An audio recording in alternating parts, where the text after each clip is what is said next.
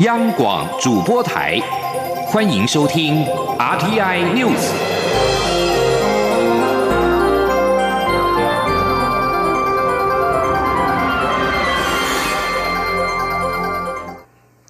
各位好，我是李思利，欢迎收听这一节央广主播台提供给您的 RTI News。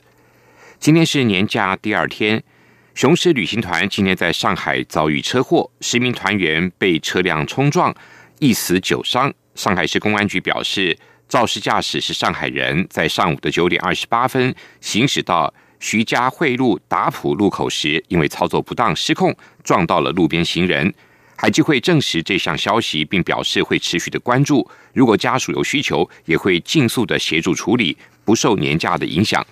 同时，交通部观光局今天也表示，承办的雄狮旅行社已经联系家属、工会跟保险公司。观光局也责请上海办事处派员慰问协助旅客。台湾旅行团在上海发生车祸意外，蔡英文总统在闻讯之后，在脸书发文表示，他感到相当的不舍，已经请陆委会跟海基会启动相关程序，全力协助受伤国人，也向不幸罹难者的家属致上他哀悼之意，也期盼春节期间国人外出旅游平安顺利。今天是小年夜，蔡英文总统在今天晚间特别发表了农历春节谈话的影片。除了使用国台语跟客语拜年之外，也首次以广东语、潮州话向海外的华人朋友们问候新年快乐。总统在谈话中表示，台湾既保有传统文化，也拥有自由民主，这是一种幸福，也是台湾人坚持的价值。总统希望所有华人世界都拥有这份幸福。蔡总统并许下新年的三愿，祝福海内外华人都能像台湾人一样过过民主生活，好好的享受自由，年年发财大赚钱。记者刘玉秋的报道。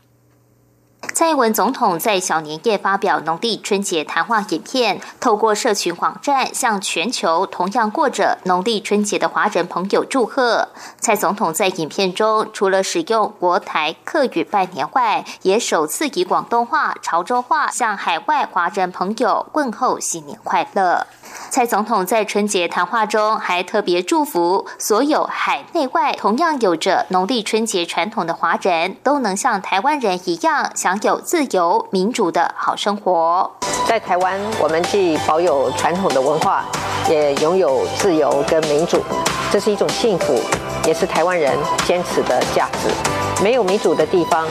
也许不懂台湾人的坚持。我们希望所有的华人世界都有这一份幸福，所以我也要许下新年三愿，祝福海内外的华人朋友都可以过过民主生活，好好享受自由，你你发财，耍探金。简单来说，就是过好年。特别的是，蔡总统有别于传统华人领袖，类似讲话总是正襟危坐。今年特别选择在总统府接见贵宾入府的场厅，以轻松的站姿向大家拜年。总统府发言人黄崇彦表示，台湾的总统府建筑今年即将迈入落成一百年，历经殖民、威权，一直到成为一个百分之百的民主国家。这栋建筑物在台湾人民的共同努力下，空间逐渐解严。黄崇彦说，在总统上任来，更多的民间活力进到总统府。现在的总统府除了是民选总统的办公场所，更是人民的总统府。同时，总统在影片中也代表全体国人，向农历春节期间仍坚守岗位的警消、海陆空运输的驾驶、机场工作的同仁致谢，并诚挚的欢迎所有外国的朋友到世界上最友善的国家台湾旅行。一起共度农历新年假期。中广电台记者卢秋采访报道。年节相聚，许多人喜欢喝喝酒来凑兴。不过，酒驾事故频传，引发了各界的议论，要求要加重酒驾的刑责。对此，法务部也宣誓将严拟，要朝比照故意杀人的可行性修法。法务部长蔡金祥今天提出了严正声明，责成相关的检察机关从严侦办。另外，行政院长苏贞昌以前今天也在脸书表示，痛批酒驾致人于死等同于故意杀人，应该要严惩。记者杨文军的报道。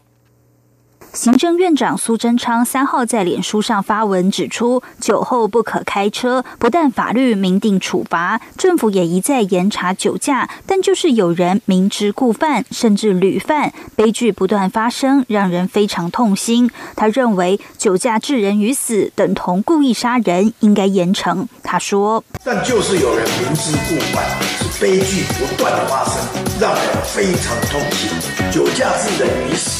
等同故意杀人。苏贞昌也呼吁民众注意周遭亲朋好友，制止酒驾行为，喝酒不开车，开车不喝酒，一起出声，才能避免悲剧发生。中央广播电台记者杨文君台北采访报道。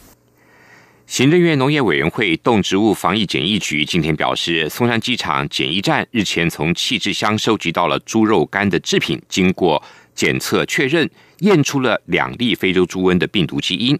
中国大陆去年八月爆发非洲猪瘟之后，台湾边境防疫进入了警戒，政府也祭出重罚，违规者如果没有当场缴清新台币二十万元罚款，将遭到拒绝入境。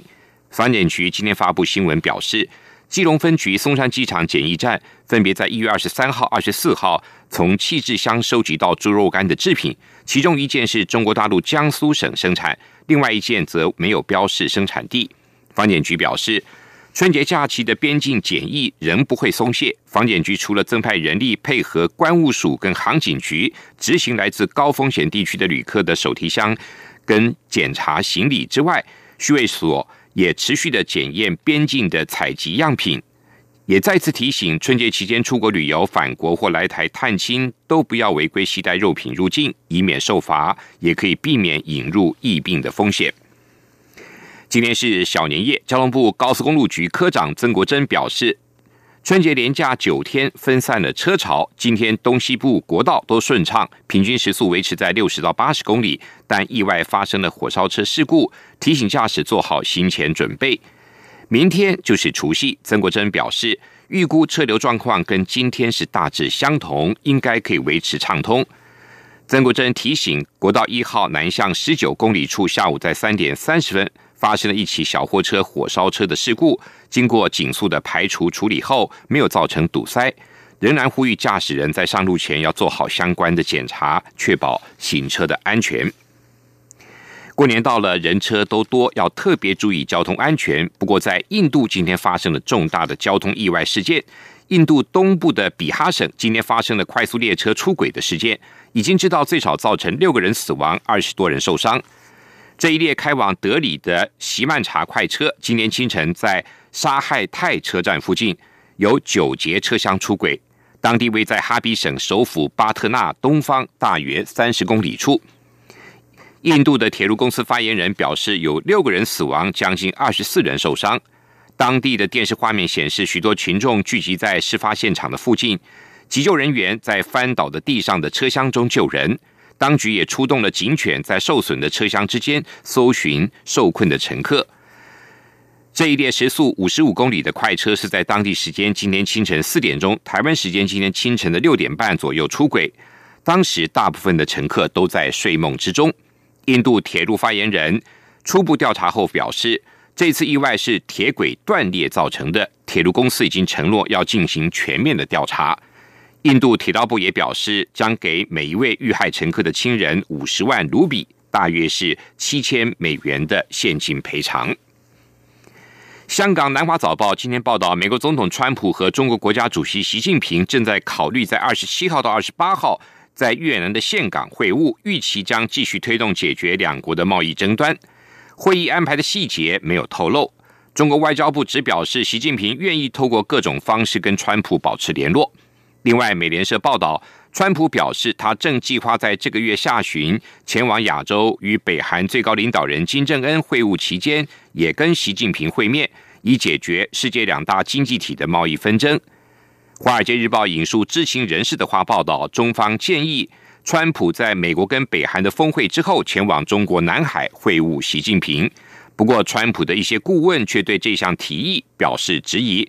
力劝川普将会晤的地点安排在第三国。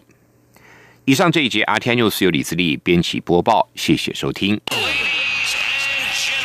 这里是。